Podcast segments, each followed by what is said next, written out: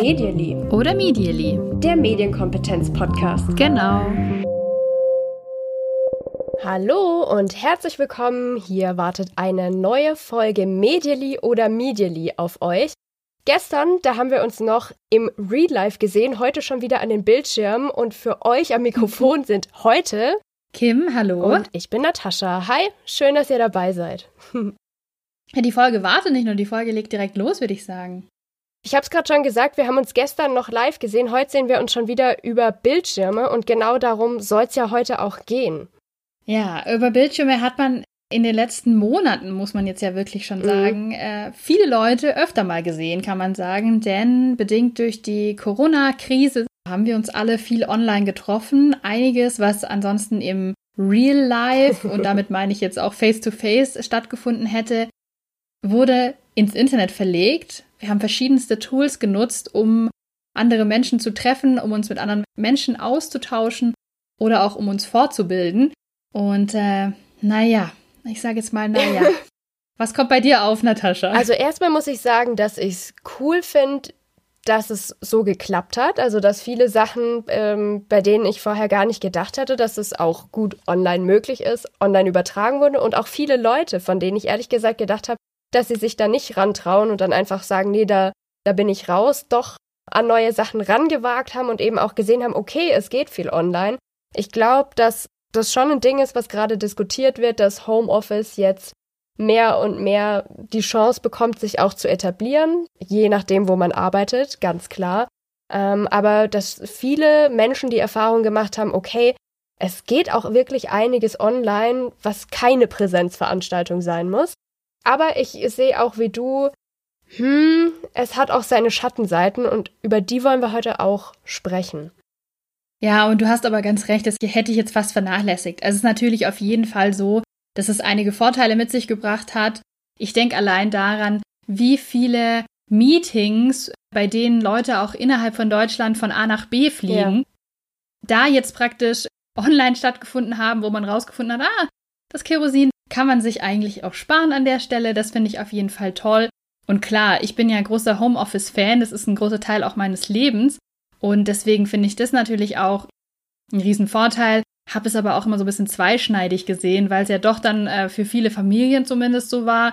Homeoffice, aber Homeoffice heißt halt auch Arbeiten und Kinderbetreuung. Was nicht funktionieren was kann. Einfach nicht Homeoffice ist und dann irgendwie Homeoffice wieder in ein ganz schlechtes ja, Licht stellt, wo ich es eigentlich gerne nicht sehen möchte. Mhm. Aber darum soll es heute nicht gehen, sondern um diese ja, Online-Alternativen sich zu unterhalten, auch sich fortzubilden, finde ich zu einem ganz großen Teil. Da gab es jetzt ganz tolle Angebote in den letzten Monaten.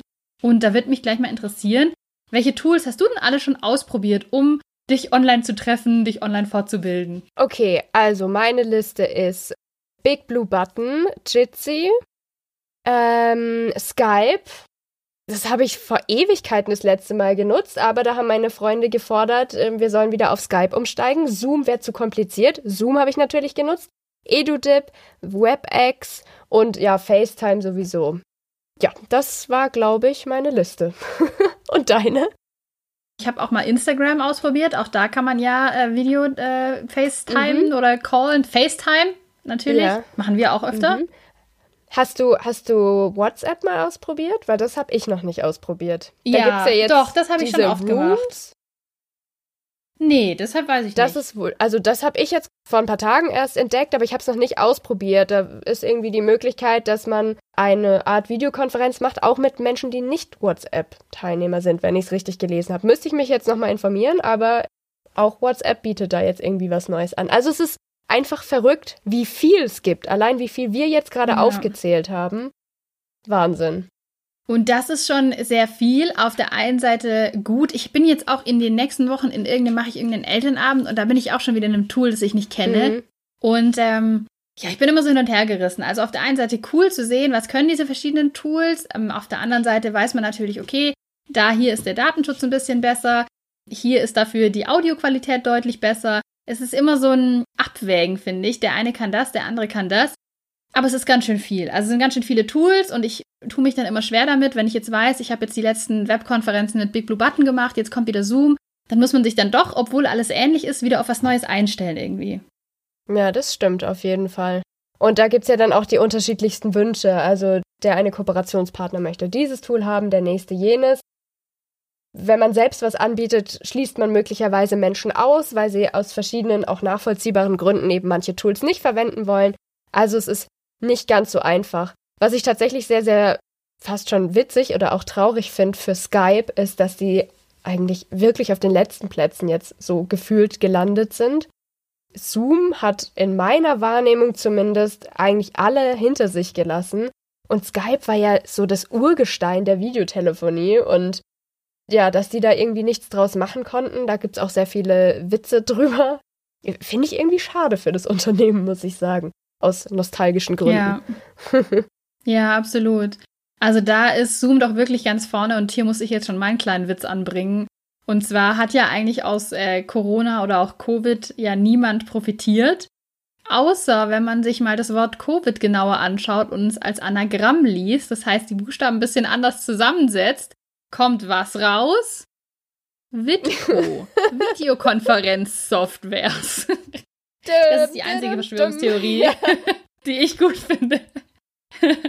okay, Flachwitz ähm, ist over. Was war denn deine beste ähm, Videokonferenz oder deine beste Online-Fortbildung ähm, bisher und, und was hat die auch ausgemacht? Mm, also mir fällt jetzt spontan gar nicht so ein Format oder eine Sache ein, die ich wirklich am aller, allerbesten fand, muss ich sagen. Aber ich war am Anfang ganz begeistert, da kommen wir vielleicht auch gleich nochmal drauf zu sprechen, was alles möglich ist. Also da war mir vieles noch nicht klar und ich muss sagen, da habe ich auch selber voll viel dazugelernt und das finde ich natürlich schön. Wie ist es bei dir? Was war deine beste Videokonferenz? Hm, also bei mir ist es eigentlich ganz spannend. Ähm, ich habe eine, die ich total ähm, gut fand und die mir, ich, ich messe immer so, wie gut ist sowas daran, wie lange bleibt es mir im Kopf mhm. oder wie lange denke ich noch drüber nach oder wie lange spreche ich noch drüber. Und da hatte ich tatsächlich eine, ja, das habe ich als Fortbildung gemacht, weil ich, es war nicht eine richtige Videokonferenz, eher ein Livestream, bei dem man zuschauen konnte und halt auch Fragen stellen konnte im Chat. Und das war, glaube ich, eigentlich als eher was Kleines angelegt und ist dann halt, wie es manchmal so ist, irgendwie im Internet ähm, explodiert. Mhm. Ich habe das zufällig auf Facebook als Veranstaltung gesehen. Das war eine äh, Veranstaltung vom Bahnhof Langendreher, das ist irgendwo in NRW, glaube ich. Und ähm, die haben äh, Karim Ferraidoni eingeladen gehabt, mhm. der über Rassismus in der Schule referiert hat. Und es hat mich wahnsinnig beeindruckt. Also kann ich auch immer nur noch empfehlen. Ich packe es euch gerne in die Show Notes. Ist ähm, auf YouTube einzusehen. Hat mich total beeindruckt und das bringt mich nämlich schon zu einer kleinen Überleitung, worüber ich auch sprechen wollte gerne heute. Tools. Solche Online-Fortbildungen sind ja in der Regel nicht nur, wir sitzen da und alle sprechen, sondern gerade wenn das mal ein bisschen länger geht, werden da auch gerne mal zwölf verschiedene Tools ausgepackt. Wie stehst du dazu? Ja, also so ein bisschen was kann man da ja auf jeden Fall ausprobieren, aber wenn es total überladen ist, dann ist es nicht mein Fall und grundsätzlich plädiere ich auch dafür, dass man solche Videokonferenzen kürzer hält.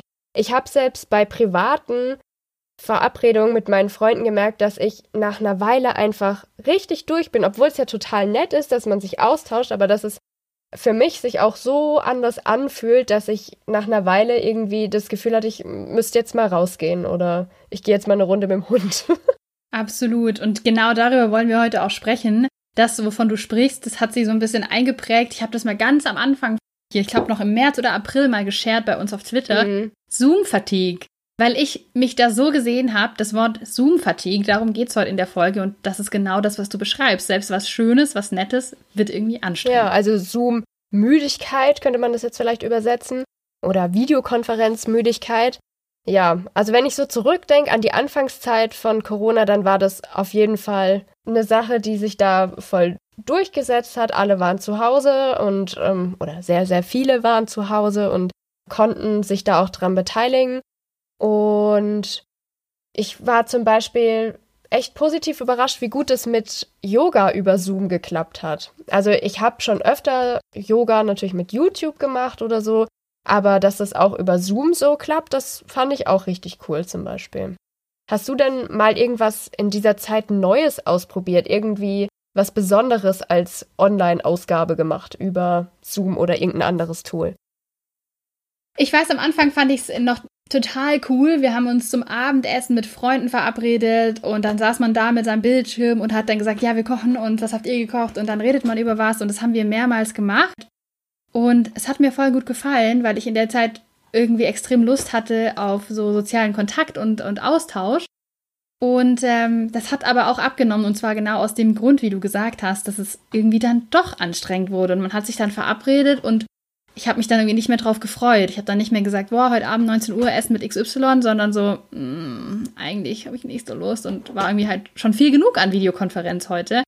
Was Besonderes ausprobiert, glaube ich jetzt nicht. Ich habe selber Yogastunden gegeben. Ich glaube, das war das äh, Besonderste. War auch interessant. Und ich habe selber Die waren ähm, cool, natürlich verschiedene Workshops. und äh, ich habe selber natürlich verschiedene Workshops auch aus dem Bereich Medienpädagogik gegeben das war für mich auf jeden Fall auch was Neues, so Online-Workshops auch über einen längeren Zeitraum zu geben, ja. Mhm. Aber wir sind trotzdem alle so ein bisschen davon abgerückt oder zumindest davon, von diesem anfänglichen Hype zu sagen, boah, cool, lass uns online treffen, ist voll die, voll die große Chance. Warum ist es so? Was meinst du? Du hast einen super guten Artikel rausgesucht, der so viele Gründe aufzählt, in denen ich mich total wiedergefunden habe. Also sollten wir auf jeden Fall auch in den Show Notes verlinken. War für mich ähm, tatsächlich die Erklärung für ganz viele Sachen, die ich vielleicht vorher auch schon mal so gefühlt habe, aber nicht benennen konnte oder nicht, nicht so klar hätte formulieren können. Da ist zum Beispiel das Thema, dass ja die, die nonverbale Kommunikation wegfällt.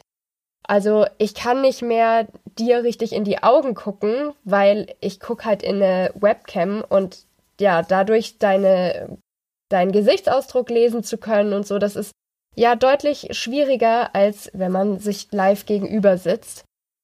Und wenn man ganz, ganz viele Gesichter auf einmal sieht, ist es auch total schwierig, wo guckt man jetzt eigentlich hin oder sich selber nicht die ganze Zeit anzugucken. Das ist wirklich, wirklich schwierig erstmal fürs Gehirn. Also das war was, was mich total überzeugt hat, weil ich weiß noch, ich habe mein erstes längeres Webinar gegeben das war Ende März, also finde ich relativ früh, ja. ähm, weil vieles kam ja dann auch erst später. Und das ging ein bisschen länger und ich habe mir schon gedacht, okay, wie plane ich das, dass es auch aktiv wird mit verschiedenen Breakout-Rooms, wo dann Leute in kleinen Gruppen nochmal sich austauschen können und so weiter. Und ähm, ich gebe ja extrem oft irgendwelche Workshops und spreche und überhaupt. Aber ich bin selten so platt gewesen mhm. wie nach diesen, ich glaube, das waren insgesamt drei Stunden mit einer großzügigen Pause in der Mitte und so. Ich war so fertig und ähm, da ist mir das auf jeden Fall aufgefallen. Also aus diesem Grund habe ich dann auch angefangen zu recherchieren. Und dann habe ich einen Artikel von der BBC gefunden und habe mich da total drin wiedergefunden. Davor hatte ich aber auch noch einen anderen Gedanken, den ich noch äußern muss. Und zwar wusste ich schon immer, und das ist mir einfach noch viel klarer geworden, dass für mich, wenn ich vor Leuten spreche oder Workshops mache, extrem viel über so nonverbale Kommunikation läuft und vor allem extrem viel darüber läuft, dass ich, glaube ich, ein relativ gutes Gespür dafür habe, wie ist die Stimmung im Raum. Mhm. Und mir da irgendwie immer so Feedback hole. Ich weiß selber nicht wie, aber ich weiß, dass ich es mache. Und jetzt weiß ich, wie extrem ich mich darauf verlasse, dass ich so die Stimmung einschätzen kann und anhand dessen irgendwie weiß, muss ich was nochmal erklären, muss ich einen Scherz machen, wie ernst ist die Situation, mhm. ähm, wird es gerade langweilig für die Leute. All diese Sachen bekomme ich irgendwie mit dadurch, dass ich die Leute vor mir sitzen ja. habe oder, oder sehe, und die gibt es dann eben auf Zoom oder wo auch immer man das macht, nicht. Und das ist mir so krass aufgefallen, und das hast du gerade ja auch schon angesprochen, weil eben ganz viel wegfällt, weil man halt nicht diese Leute so vor sich sitzen sieht, sondern man sieht halt irgendwie einen Screen, muss sich entscheiden, schaue ich mich selber beim Reden an, komisch. Eine einzelne Person nur anzuschauen, irgendwie auch komisch, dann fühle ich mich so, als würde ich die beobachten, also als würde ich mich auf eine Person nur konzentrieren. Und bei mehreren Person ist es so, das nennt man irgendwie Continuous Partial Attention, also dauerhafte geteilte Aufmerksamkeit, was einen einfach überanstrengt. Man versucht permanent als Mensch die äh, nonverbale Kommunikation, also die Gesichtsausdrücke zum Beispiel, die Bewegungen und so weiter, von anderen Menschen zu lesen. Aber wenn man die eben nur so ganz klein auf dem, auf dem Screen hat und dann irgendwie sieben Menschen nebeneinander, will das Gehirn halt von allen alles lesen mhm. und es geht nicht. Ja einfach knallharte Überforderung. Ja, und manchmal gibt es ja auch Videokonferenzen, da ist es schlichtweg nicht möglich, weil es viel zu viele Teilnehmer gibt und man stellt es auch gar nicht erst so ein und hat dann einfach gar kein Feedback, was ich auch total komisch finde, weil es ist so, als würde man irgendwie äh, einen Podcast aufnehmen oder so. Ja. ist ja. auch total ist echt schwierig. So. Also was mich total gekriegt hat in dem Artikel und wo ich festgestellt habe, oh ja, das bin absolut ich, war eine Stelle, da ging es um eine Studie, die erforscht hat, was macht es mit den Menschen, wenn da so eine Verzögerung ist in einer Videokonferenz oder auch in einem Telefonat. Also ich spreche und es kommt aber bei meinem Gegenüber irgendwie mit Verzögerung an und da muss ich wieder warten und dann fällt man sich gegenseitig ins Wort und das hat diese Studie herausgefunden, lässt mein Gegenüber weniger nett und weniger konzentriert erscheinen. Und ja. ich weiß das von mir, also wirklich, ich krieg da Aggressionen und ich beziehe das dann leider auch tatsächlich auf die Person gegenüber. Also ich weiß nicht, wie oft ich mich da schon erwischt habe. Sag's nochmal, ich hab's nicht gehört oder so und dann so selber in so ein ganz blödes Ding verfallen, obwohl ja niemand was dafür kann und die Technik, ja. also dass das so einen großen Einfluss darauf hat, wie ich tatsächlich was bewerte, so eine Videokonferenz oder ein Telefonat, ist schon richtig, richtig krass und zeigt mir einfach nochmal auf, dass ich da extrem viel geduldiger sein muss und dass mir das einfach nicht passieren darf, das auf mein Gegenüber zu beziehen, dass da technisch eine Schwierigkeit ist. Ja, ist aber echt so. Also es ist wahnsinnig anstrengend, wenn man immer noch das Gefühl hat, kann ich jetzt sprechen oder muss ich noch warten, ob was kommt? Also ich glaube, das ist auch nochmal so ein, so ein Ding einfach, das mir so viel Energie zieht, dass man ja immer versucht, auch gerade wenn man so einen Workshop leitet oder in einer moderierenden Funktion ist, dass man ja immer versucht, höflich zu sein mhm. und den Leuten die Chance zu geben, zu Wort zu kommen. Aber wie lang muss diese Stille sein? Ja. Das weiß man ja auch nicht. Ab wann ist es gut und ab wann ist es awkward silence, die man irgendwie nicht haben will? Das strengt auch nochmal an und äh, ich bin da ganz bei dir. Das hat mich auch total überzeugt in dem Artikel. Ähm, das ist ein Problem und diese Geduld. Ich bin generell kein geduldiger Mensch, das weiß ich auch von mir selber, aber ich glaube, so in unserem Job sind wir es schon gewohnt, dass wir mit Technik manchmal ein bisschen schneller zurechtkommen als andere, mhm. was auch völlig okay ist. Ja. Muss auch nicht jeder alles immer sofort können. Aber ich finde, bei gerade so Videokonferenzen lernt man es auch einfach immer wieder. Ich frage mich auch manchmal so, klar kann man immer die ersten fünf Minuten noch mal kurz drüber reden, wie aufregend alles ist mit der Technik und oh, und die Technik funktioniert oder die funktioniert nicht. Aber das hat man jetzt halt auch schon oft gehört. Also ich, ich würde gerne mal einen anderen Smalltalk am Anfang von der Videokonferenz haben und nicht immer nur Technikkram. Also wer es ganz professionell macht, macht natürlich davor noch einen Test und überprüft das alles. Das finde ich persönlich auch gut. Also da bin ich äh, Teamvorbereiterin. ich bin da überhaupt nicht dabei in diesem Team. Ja, ja, das weiß ich. Aber dann kann dieser Smalltalk wegfallen. Ja, aber den musst du trotzdem machen. Also ich habe den Eindruck, den muss man trotzdem machen. Und gerade bei so größeren Videokonferenzen ist dieser Smalltalk am Anfang immer, finde ich, so schlimm und so awkward, weil ein paar Leute kennen sich und unterhalten sich dann. Und du kannst dich bei einem Real-Life-Treffen über den Tisch unterhalten und es stört niemand. Aber bei einer Videokonferenz kann man nicht mit zehn Leuten, drei Leute eine Einzelunterhaltung machen, weil es hört einfach jeder und die anderen können in der Zeit nicht reden. Da muss man halt in einen extra Raum gehen. es ist echt so, es ist ähm, belastend. Was ich auch anstrengend finde, ist, dass ja immer nur eine Person sprechen kann. Mhm. Das haben wir gerade schon so ein bisschen angeteasert. Aber gerade wenn man sich irgendwie über Themen austauschen möchte und dann fange ich jetzt an zu reden und ich rede vielleicht mal drei Minuten und ich habe in meinen ersten 30 Sekunden vielleicht einen Denkfehler drin. Ja. Und du hast es erkannt und könntest mir eigentlich direkt sagen, ah, pass auf, so und so ist es. Und das würden wir, wenn wir face-to-face -face wären oder wenn wir, so wie wir jetzt sprechen, funktioniert es auch. Also ich sehe Natascha ganz groß auf meinem Screen und es sind keine anderen Leute dabei. Könntest du mir das irgendwie signalisieren, so, warte, ich sag dir kurz ja. und dann brauchst du nicht reden. Und in so einem größeren Videokonferenz ist es ja so, manchmal reden Leute fünf Minuten und dann muss man sich aufschreiben, auf was man jetzt alles Bezug nehmen muss, weil es kein natürliches Ende irgendwie gibt im Redefluss. Mhm. Und wenn halt eben nach 30 Sekunden was gesagt wurde, was nicht stimmt und was man dann irgendwie wieder einordnen muss, ist es einfach auch nochmal aufwendiger. Also es ist anstrengend. Ja. Ich finde auch allein schon die Sache, wer spricht jetzt? Da habe ich ganz am Anfang der Corona-Zeit mal einen ganz guten Tipp bekommen. Da war ich mit Freundinnen in einer Zoom-Konferenz und dann war auch die Sache, wie sollen wir das denn jetzt regeln mit zehn Leuten, wer wann dran ist? Und dann hat eine Freundin gesagt, okay, wir machen das nach unserem Wohnort. Die Person, die am nördlichsten wohnt, die fängt an und dann arbeiten wir uns nach Süden vor. Und dann haben wir halt so quasi einen Moderator gehabt, der hat gesagt, irgendwie eine Frage. Genau, und dann hat eben die Person angefangen, die am nördlichsten wohnt. Fand ich total witzig. Also da kann man sich ja ganz viel überlegen. Weil es hat halt einfach nicht geklappt, dass einer eine Frage stellt und dann fängt mal irgendjemand an zu antworten, sondern es hat tatsächlich am besten geklappt, wenn einer gesagt hat, so, okay, und die nächste Person und jetzt antwortest du. Erfordert auch extrem viel Disziplin. Das ist was ganz anderes als so ein natürliches Gespräch. Ja. Es sind viele Sachen, die irgendwie so, also ich glaube, so Kleinigkeiten, die sich irgendwie auftürmen zu der Sache, dass es für uns einfach anstrengender wird, online zu sprechen. Ich habe auch noch gelesen, dass es einfach so einen Performance-Druck gibt, dass man irgendwie sich stärker beobachtet fühlt als in einer anderen Situation. Mhm. Finde ich irgendwie schwieriger zu beurteilen als sprechende Person. Also den habe ich ja gefühlt sowieso, wenn ich was vorbereite und, und was machen möchte. Aber ich finde es teilweise auch als Teilnehmende, dass man dann denkt, jetzt wird eine Frage gestellt und niemand traut sich so richtig, sich zu melden, was ich face-to-face -face auch irgendwie anders lösen würde. Dann denkt man auch, jetzt muss ich was sagen und Jetzt sehen die Leute mal Hintergrund. Übrigens Hintergrund, da muss ich auch kurz einschränken. also was ich nicht mehr sehen kann, sind Leute vor Bücherregalen. Geht gar nicht. Deine Meinung? Hast du da keine? Ich finde es so komisch. Wieso machen das alle? Wieso muss man denn vor Sich einem so Bücherregal darstellen, dass man so belesen ja. ist? Weiß ich nicht. Keine Ahnung.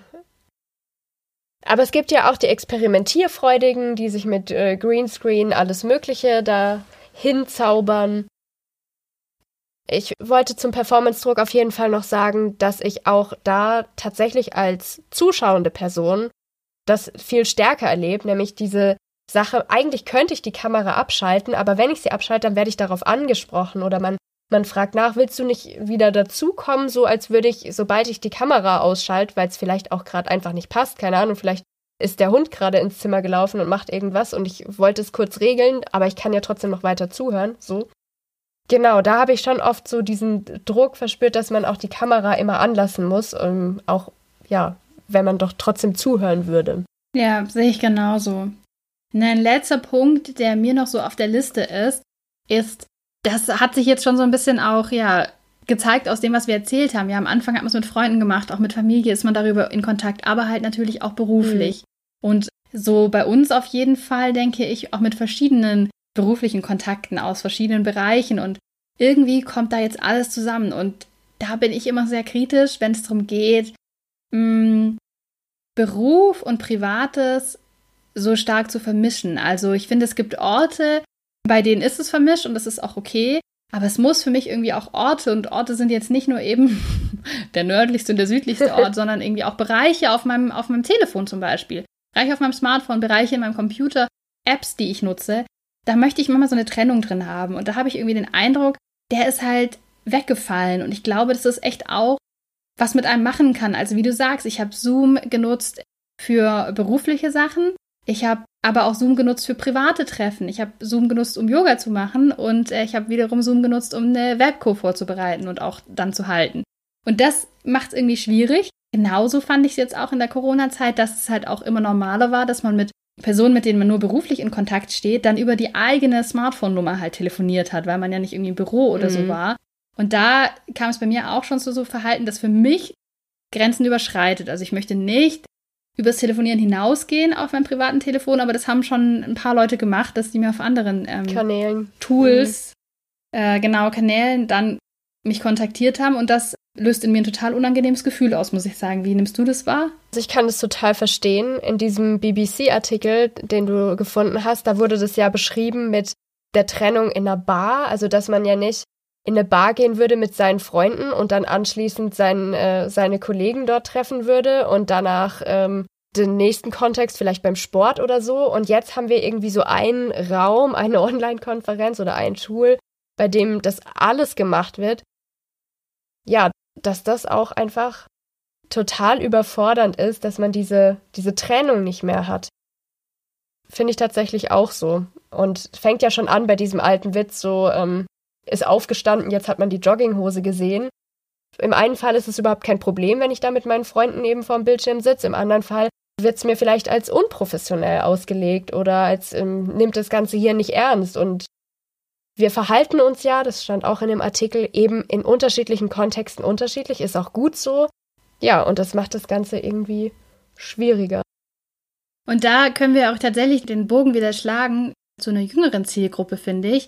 Denn für die, glaube ich, kann das Ganze ganz besonders anstrengend gewesen sein jetzt in den letzten Monaten. Also ich kann mir gut vorstellen, dass man natürlich den Kontakt zu Freunden extrem vermisst. Da ist es nochmal relevanter, würde ich jetzt sagen, als bei uns, wo wir sagen, ja, wir haben da mal ein bisschen mit Freunden gegessen, aber man hat halt irgendwie auch schon so ein bisschen sein, sein erwachsenes Leben mit Partner und Co. Aber für Jugendliche natürlich nochmal ein ganz anderes Thema, Kontakt zur Peer Group zu haben. Und dann kommen aber da irgendwie halt auch noch diese Schulsachen rein mhm. und die sich da dann immer so vermischen und diese negativen Sachen. Und ich fand das ganz spannend, das hattest du nämlich mal angesprochen und es hat mich voll zum Nachdenken gebracht mit dem Thema, wir empfehlen immer total gerne mal was auf YouTube anzuschauen. Aber wenn das natürlich jetzt wo reinrutscht, in dieses, ihr müsst jetzt für die Schule das und das machen und das und das, da sehe ich das irgendwie auch dann teilweise als problematisch und als kritisch und finde es gar nicht so leicht, da ja die, die Balance zu finden, glaube ich. Ich habe da auch tatsächlich ganz viel auf Twitter gelesen, dass Lehrkräfte gesagt haben, meine Schülerinnen und Schüler, die haben da überhaupt keine Lust drauf, die wollen gar nicht mit mir in der Videokonferenz sein. Die möchten auch nicht ihr Video anschalten oder Eltern, die sich beschwert haben, dass die Lehrerinnen und Lehrer darauf bestanden haben, dass die Schülerinnen und Schüler das Mikro dann anschalten. Also ich weiß gar nicht, ich glaube, irgendwann ganz am Anfang war ich da sogar noch überrascht, weil ich dachte, ach so, müsste doch für, für Kinder und Jugendliche nochmal intuitiver sein, so das Ganze online zu machen und ja auch mal vielleicht ganz cool, die Lehrkraft so ganz anders kennenzulernen. Aber ganz oft habe ich jetzt das gelesen mit dem, oh nee, auf gar keinen Fall mehr online und gar keine Lust und ich möchte da meine Lehrer auch gar nicht sehen. Ich finde es auch irgendwie unangenehm. Ja, das sind Sachen, die ich da auch echt neu gelernt habe und frage mich auch, wie man es tatsächlich so machen kann, dass es für Kinder cool ist. Also ich habe selber auch ein Trickfilmprojekt gemacht über Zoom mit Kindern. Und ja, da habe ich natürlich mit genau den gleichen Sachen zu kämpfen gehabt. So, wann treffen wir uns? Wie machen wir das? Wie ist das für niemanden zu viel oder überfordernd? Ich habe es jetzt, um das noch abzuschließen, so gemacht, dass ich immer feste Zeiten hatte, zu denen dann alle dazukommen sollten. Und es hat auch wirklich super verbindlich geklappt, aber es waren noch super engagierte Kinder. Und dann habe ich immer angeboten, dass ich weiterhin online bleibe und einfach ansprechbar bin für die, die es brauchen. Und das hat in dem Fall sehr, sehr gut funktioniert, aber es war jetzt eben ja auch kein schulischer Rahmen, sondern so ein Ferienprojekt. Und das wurde echt genutzt. Also ich habe dann einfach gesagt, so, und die nächsten zwei Stunden bin ich online und wer meine Hilfe braucht, meldet sich. Und wenn nicht, dann sehen wir uns dann und dann wieder. Genau. Na schön. Aber vielleicht ist doch das ein schöner Ausblick, den wir geben können. So, was sind denn unsere, und das ist natürlich nur persönliche Ansicht, persönliche Meinung, und wir haben das auch wirklich ohne Notizen jetzt. Also wir haben gar keine Notizen dazu. Müssen wir ganz spontan aus dem Kopf raushauen. Was sind denn so deine Learnings oder auch deine Tipps, wo du sagen würdest, wenn ich mir vorstelle, eine gute Videokonferenz, so und so sollte die sein oder so würde ich selber machen? Hast du irgendwie mal so zwei, drei? Wir können es auch abwechseln und dann fällt dem einen dann wieder was ein. Ja. Okay, also mein erstes Learning ist, das Ganze einfach nicht zu lang anzusetzen. Das finde ich absolut wichtig, weil das so ermüdend ist. Sachen, die man sonst in Präsenzveranstaltungen deutlich länger machen könnte oder würde, würde ich einfach online versuchen, kürzer zu halten, tatsächlich. Mhm. Und das zweite ist das mit dem, wie ich es da gemacht habe, das fand ich eigentlich echt gut. Ich weiß aber nicht, ob das tatsächlich immer funktioniert. Dieses Anbieten, dass man zur Verfügung steht, aber eben nicht verpflichtend das verlängern, sondern einfach zu sagen, hey, wir können uns da austauschen, wenn das gewünscht ist, gerne. Das kann man ja auch in separaten Räumen zum Beispiel machen aber eben da den Druck rauszunehmen, um es auch kürzer zu halten. Ja. Und du? Also erstes Learning würde ich sagen, es kommt natürlich ein bisschen auf den Kontext mhm. an. Wenn man jetzt als Lehrkraft mit seinen Schülern sich trifft, dann fände ich es auch total in Ordnung zu sagen, wir sprechen einfach darüber, wie es uns geht. Also finde ich, gehört dann auch dazu. Aber jetzt in einem anderen beruflichen Kontext, finde ich, ist für Videokonferenzen das A und O, dass vorbereitet ist, was man machen möchte. Es ist bei Meetings, finde ich, schon wichtig, dass man sich nicht einfach nur reinsetzt und sagt, so ja, irgendwie grob, irgendwas wollten wir heute machen, mhm. Aber da kriegt man es immer noch so ein bisschen gebacken und ich bin nicht der Vorbereiter, deswegen ist es krass, wenn ich sowas sage. Aber bei Online-Konferenzen, da muss einfach ein roter Faden da sein und da muss man einfach wissen, das wollen wir heute machen und Schritt für Schritt gehen wir das durch und es muss eine Person geben, vielleicht sogar mehrere, die sich verantwortlich fühlen dafür, immer wieder zum Thema zurückzukommen. Mhm. Weil ansonsten passiert nämlich das, dass eine Person länger redet und man plötzlich wo ganz anders ist und sich dann andere Leute da noch einschalten und man kann dann drei Stunden reden und hat fünf Minuten über das geredet, wo man eigentlich drüber reden will. Also klarer roter Faden, Struktur und auch bei der bleiben, weil sonst wird man nicht fertig. Und mein zweiter Punkt wäre auch noch das Kamerathema. Ich finde es wahnsinnig unangenehm, wenn Leute von einem erwarten, dass man die Kamera anmacht. Mhm. Es entsteht ja manchmal so ein bisschen sozialer Druck, kann man schon ja. sagen, wenn viele es anhaben und man dann die Einzige ist, die es nicht macht. Okay, das ist die eine Sache. Ich habe es aber auch schon öfter erlebt, dass so gefragt wurde, ja, geht bei Ihnen die Kamera nicht? Und machen Sie doch mal die Kamera an. Ähm, nee. Einfach nein. Mhm. Da möchte ich wirklich kurz mal alle sagen, einfach nein, weil das ist ein wahnsinnig privater Einblick. Ich habe das mit den Bücherregalen gerade gesagt, aber ich kann mir das auch einfach vorstellen, wenn wir nochmal an Schüler jetzt auch denken. Hättest du früher gewollt, dass mein Mathelehrer in mein Zimmer ja. schauen kann? Aber mit allergrößter Sicherheit mhm. nicht. Das geht ihn überhaupt nichts an. Ich finde, das ist eine totale Grenzüberschreitung und wir diskutieren das so viel drüber, wenn es um TikTok und Instagram geht und Erwachsene, also ich bin auch jemand, der sagt, es ist total krass, was Kinder von sich zeigen, wie was für private Einblicke, die äh, beim TikTok-Tanz im Hintergrund das komplette Kinderzimmer sichtbar ist. Natürlich ist es für Lehrkräfte was anderes wie fürs komplette Internet, aber es kann einfach trotzdem sein und ich finde es auch ein gutes Gefühl, wenn man sagt, nein, Mathelehrer oder Englischlehrerin oder was auch immer Nee. Möchte ich nicht. Will ich nicht, dass die sehen, wie es bei uns zu Hause aussieht. Und genauso möchte ich auch das Gefühl haben können, zu sagen, das sind Leute, die kenne ich nicht und die müssen nicht sehen, wie es bei mir aussieht. Und mhm. deswegen nachfragen, ob die Technik funktioniert, ob alles gut ist, ob man sich gut hört, okay, aber einfach akzeptieren, wenn jemand sagt, Kamera ist aus. Das finde ich ist irgendwie auch so ein wichtiger Punkt für ja. mich. Und Tools. ich muss noch zu den Tools kommen. Ich muss es ist mir auch noch wichtig.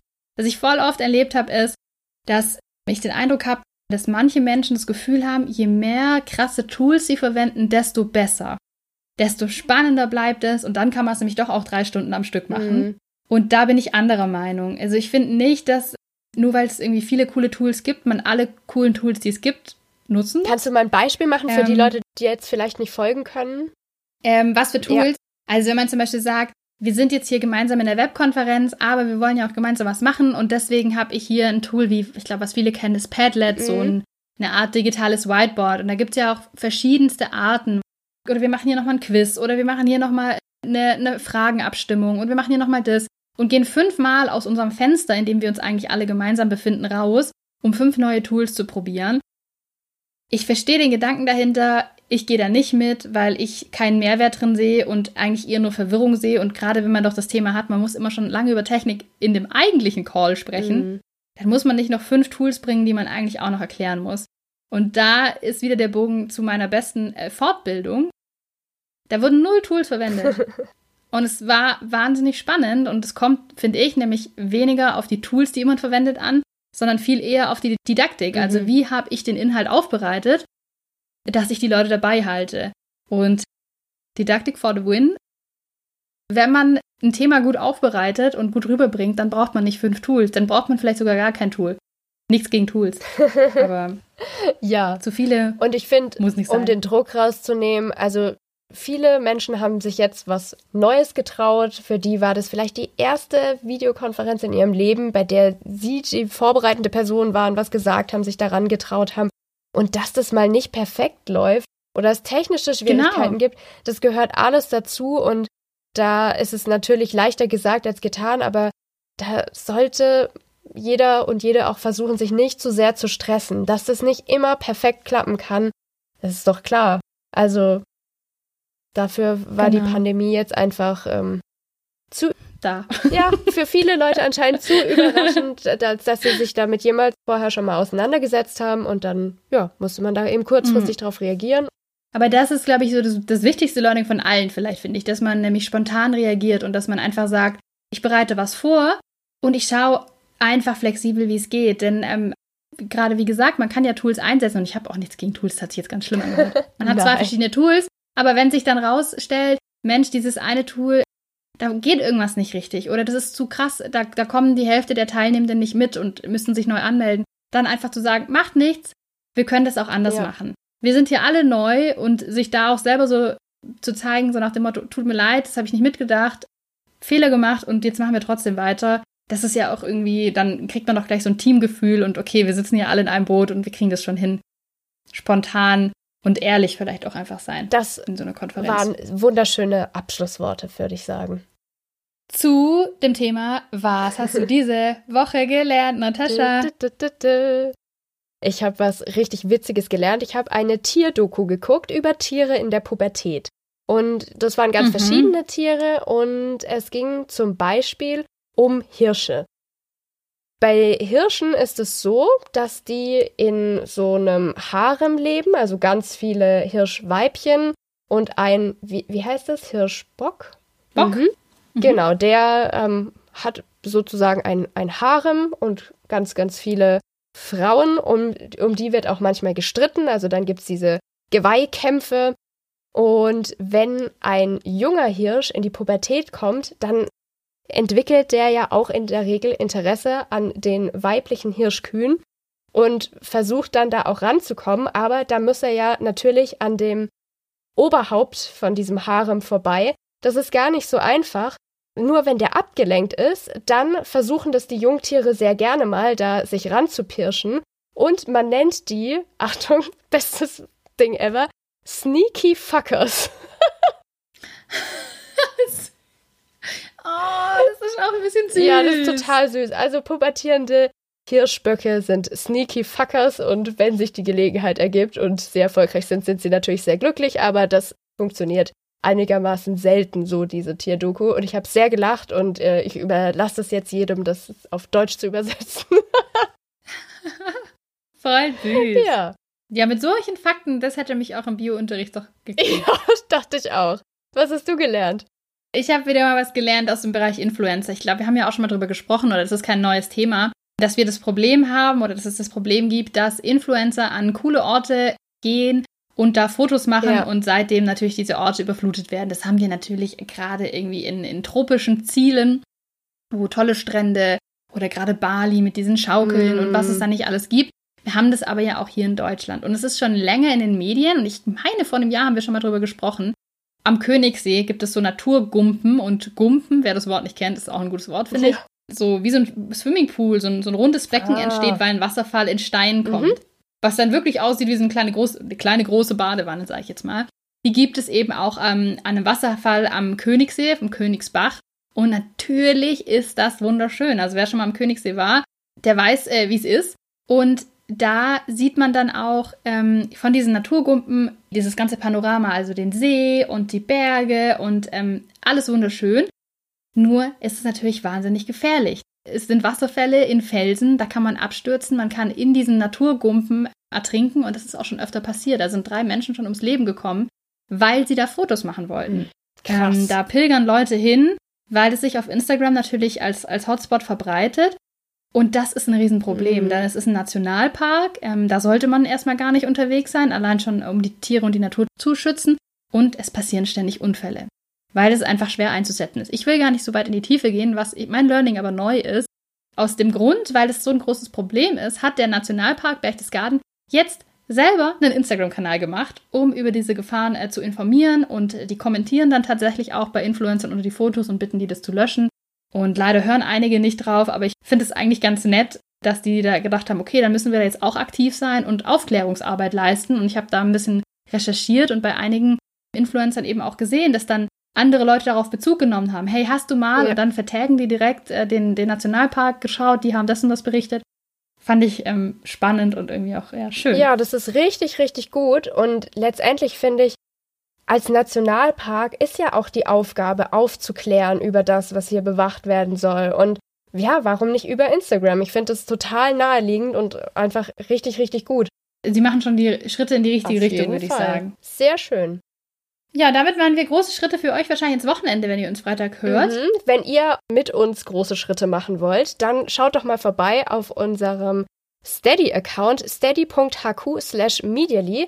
Da könnt ihr uns unterstützen, mit uns den Wander-Medienkompetenz-Rucksack packen.